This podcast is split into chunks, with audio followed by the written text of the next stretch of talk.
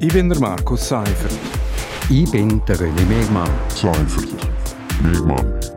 Seimer. Gemeinsam sind wir Seimer. Seimer. Seimer. Seimer.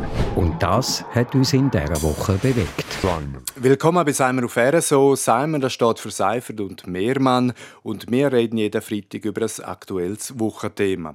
Ja, René, Kur macht vorwärts in Sachen Konsumraum, hat diese Woche Zeitung getitelt. Endlich habe ich gedacht, seit Jahren ist das Elend von der offenen Drogenszene zu Kur ein ungelöstes Problem.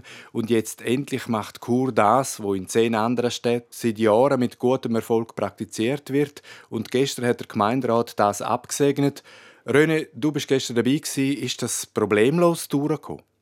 Es ist überraschend problemlos durchgekommen, muss ich sagen. Ich hätte äh, von Seiten der bürgerlichen Parteien selbstverständlich die SVP gesagt, man müsste eigentlich mehr auf Repression setzen.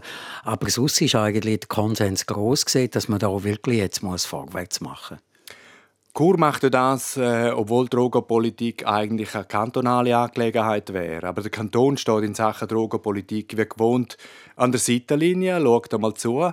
Äh, das ist schon seit Jahren so und auch bei anderen Angeboten für Drögler wie Gassenarbeit, Notschlafstelle hat zuerst Kurnägel mit Köpfen gemacht und erst dann hat der Kanton nachgezogen und sich beteiligt. Äh, warum tut sich der Kanton so schwer? Ich kann, das, ich kann mir das eigentlich auch nicht erklären. Ich, ich habe gestaunt. Ich bin schon am Montag an der Medienorientierung gesehen, wo der, wo der äh, Stadtrat Patrick De Giacomi das die ganze Strategie vorgestellt hat, zusammen mit dem Kanton. Also dort sind auch Kantonsvertreter dabei gewesen. Und, und ich frage mich schon, warum der Kanton da immer auf dem Schlauch steht. Vielleicht ich weiß nicht, ist das für ihn einfach nicht so wichtig? Es ist ein Problem, das so ein bisschen natürlich in, in Chur virulenter ist als irgendwo in Trun oder in Disentis. Und äh, darum denkt er vielleicht, ja, dass ich, wir müssen ein bisschen für alle schauen, das ist für uns jetzt nicht so wichtig.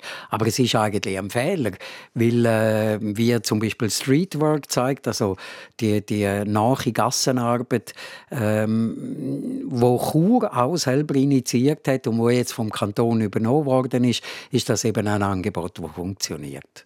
Ja, also man muss schon sagen, natürlich löst so ein Konsumraum das Drogenproblem nicht, aber es kann ja auch ein weiterer wichtiger Schritt sein für einfach einen besseren Umgang mit Drogenabhängigen.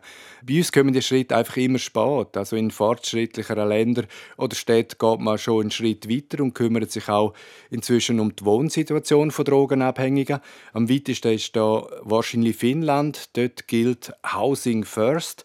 Also konsequentes und kostenloses Wohnangebot für Obdachlose, und zwar bedingungslos. Die Abhängigen müssen also nicht zuerst klein werden, bevor sie eine Unterkunft kriegen. Und auch in Basel-Stadt läuft so ein Pilotprojekt. So weit sind Chur und Graubünden, aber noch lange nicht, oder? Das dürfte noch eine Weile gehen. Aber es ist angedenkt. Es ist, angedenkt. Also schon im, im, im Vorstoß, der im Gemeinderat behandelt worden ist und jetzt auch bei den, bei den Schritten, wo man sich überlegt, ist das zumindest bei der Stadt ankommen und andenkt. Also es lange nicht, dass man die äh, vertreibt und dann sind sie einfach irgendwo anders. Es lange auch nicht, dass man einen, einen Konsumraum anbietet äh, und eine Notschlafstelle und so, sondern die Wohnsituation ist tatsächlich, wenn man die Leute will, von der Straße weggehen wenn man sie will, ein bisschen in geordnete Verhältnisse äh, reinzukriegen, dann ist die, die, das Housing ist extrem wichtig und ich glaube, die Erkenntnis hat sich zumindest bei der Stadt schon durchgesetzt. Aber es ist nicht von heute auf morgen zu machen. Ja, und ich frage jetzt nicht, wie es du mit der Droge hast, aber offenbar hält die Politik in vielen Fällen noch am Idealbild von einer drogenfreien Gesellschaft fest. Das wäre zwar ideal, entspricht aber überhaupt nicht der Realität. Im Gegenteil, es ist noch nie so einfach und günstig um an illegale Drogen herzukommen. Und gescheiter als das Festheben am Idealbild wäre einfach ein würdiger Umgang mit halt nicht so perfekten Menschen.